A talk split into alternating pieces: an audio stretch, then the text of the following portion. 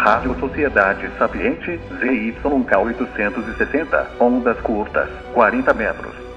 103,5 megaciclos. Uma emissora do grupo Sociedade Sapiente, qualidade e perspicácia em foco. Boa tarde, caros ouvintes. No programa de hoje iremos falar diretamente com nossa repórter de fala robótica, que irá fazer uma análise das operações realizadas pelos Estados Unidos no Irã. Mais do que qualquer outra operação militar americana desde a invasão do Iraque, o assassinato do general e comandante da Guarda Revolucionária do Irã, Qasem Soleimani, é um evento sísmico.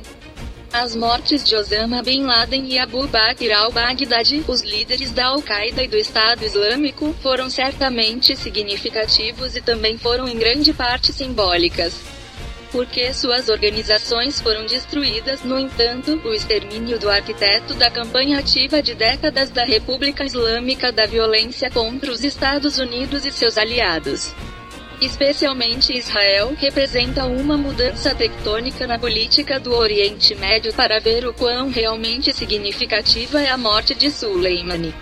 Ela ajuda a entender o jogo geopolítico ao qual ele se dedicou durante sua vida. No Líbano, Soleimani transformou o Hezbollah em um poderoso Estado dentro de um Estado.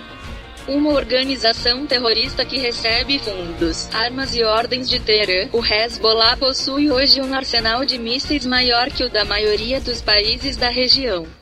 O surpreendente sucesso do grupo tem ajudado a consolidar a influência do Irã não apenas no Líbano, mas também em todo o mundo árabe, com base nessa experiência bem-sucedida.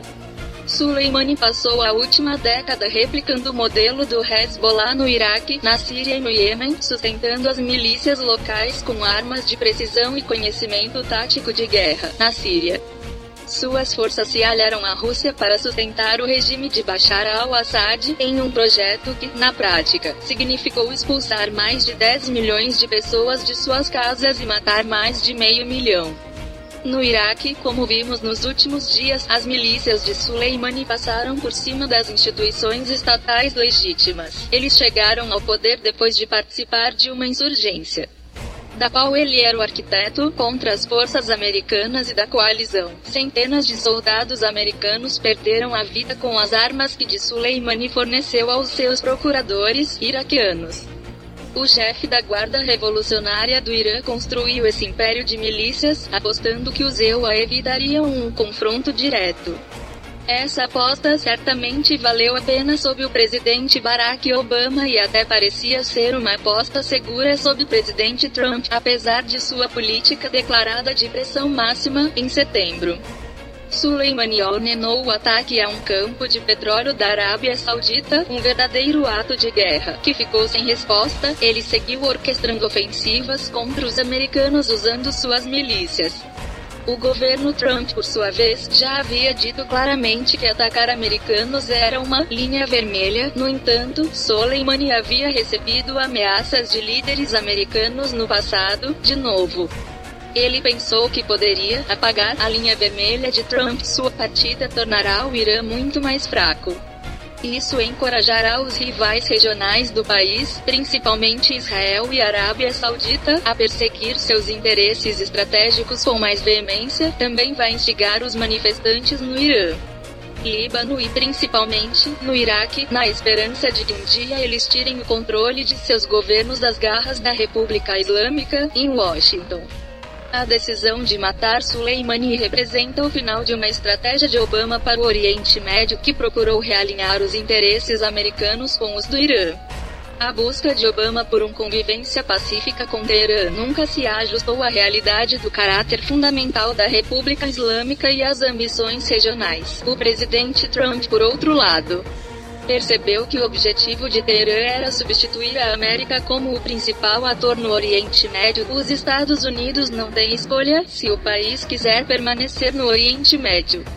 Terá de ter controle sobre o poder militar do Irã. Para um presidente eleito em uma plataforma de paz e prosperidade, enfrentar o Irã não foi uma decisão fácil de tomar, sem dúvida.